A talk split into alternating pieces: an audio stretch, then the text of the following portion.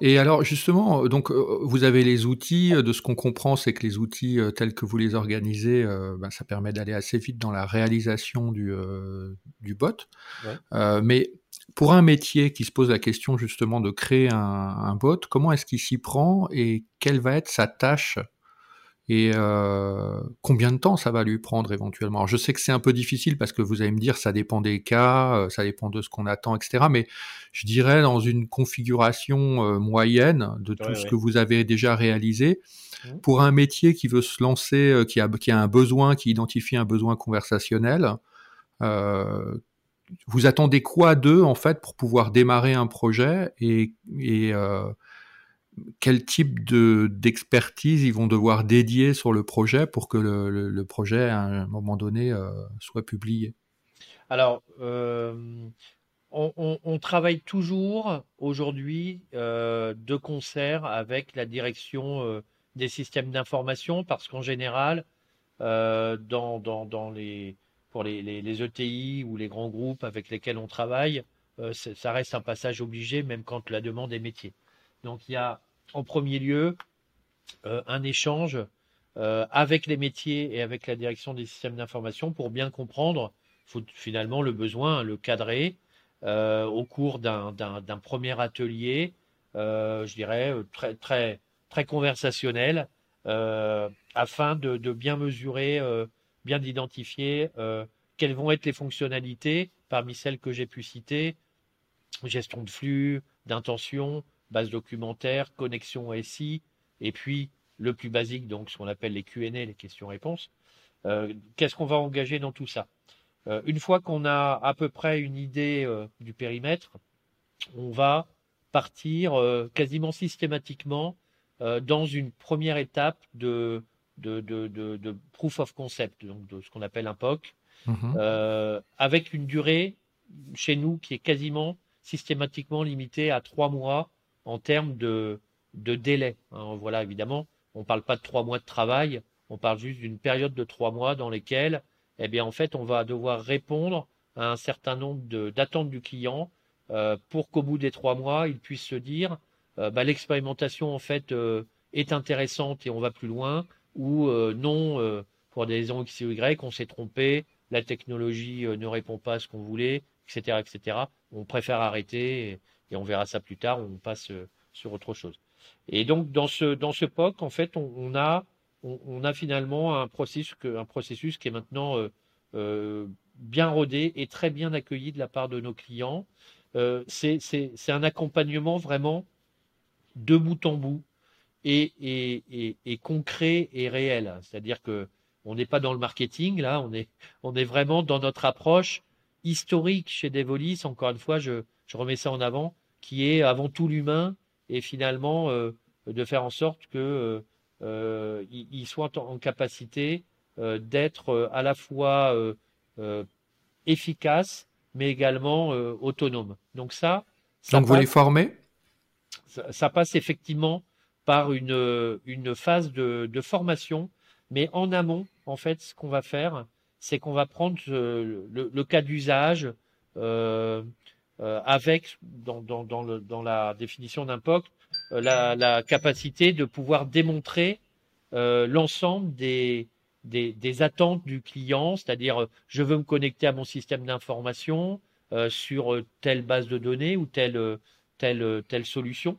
je veux mettre en place une recherche documentaire sur du SharePoint et puis je veux reconnaître un certain type d'un un certain nombre de types d'intentions pour engager des flux de conversation. Donc en fait, on va prendre un exemple dans chacun de ces, ces trois types, hein, par exemple de fonctions, et on va donc euh, sur le POC euh, les mettre en œuvre avec le client afin de les démontrer. Et alors, on va les mettre en œuvre tout simplement dans un premier temps, on va faire un atelier euh, de définition du scénario conversationnel qui va vraiment être très important parce que c'est la logique de fonctionnement du chatbot.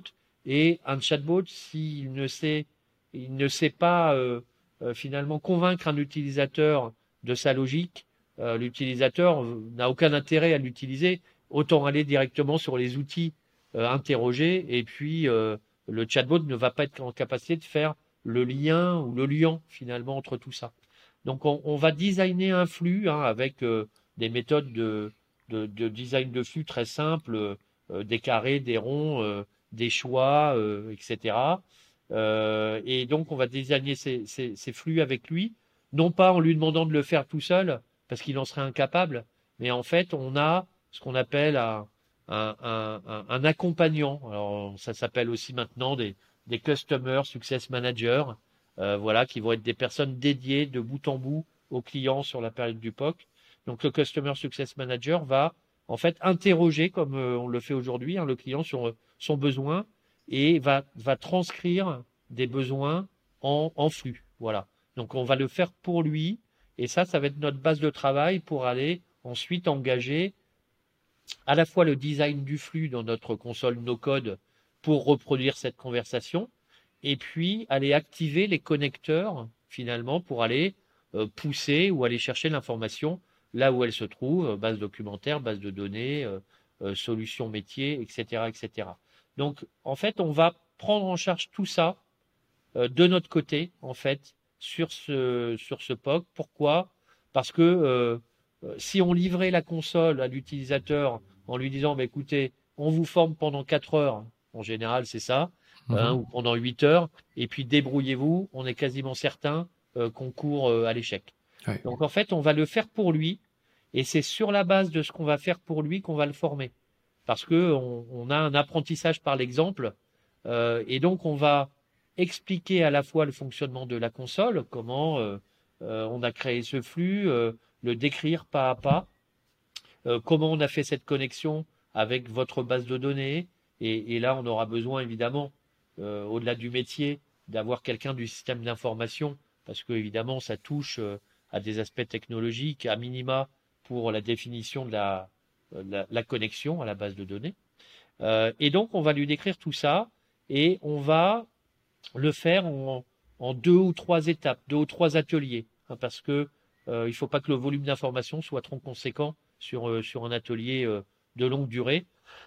Donc on va plutôt privilégier des ateliers de, de deux heures euh, et, et en faire autant de fois qu'il sera nécessaire. Il y a un point très important, c'est on n'est pas une start-up. Donc euh, d'une, on est, euh, capable de s'adapter à des besoins qu'on n'avait pas prévus. Hein, comme je parlais tout à l'heure de l'exemple d'entraînement des médecins. Encore une fois, on n'avait absolument pas prévu ce cas d'usage et on a dû développer le système de scoring. Mais devant l'intérêt du projet, on s'est dit c'est génial, on le fait. On n'a pas une roadmap établie euh, qui nous interdit d'eux, bien au contraire.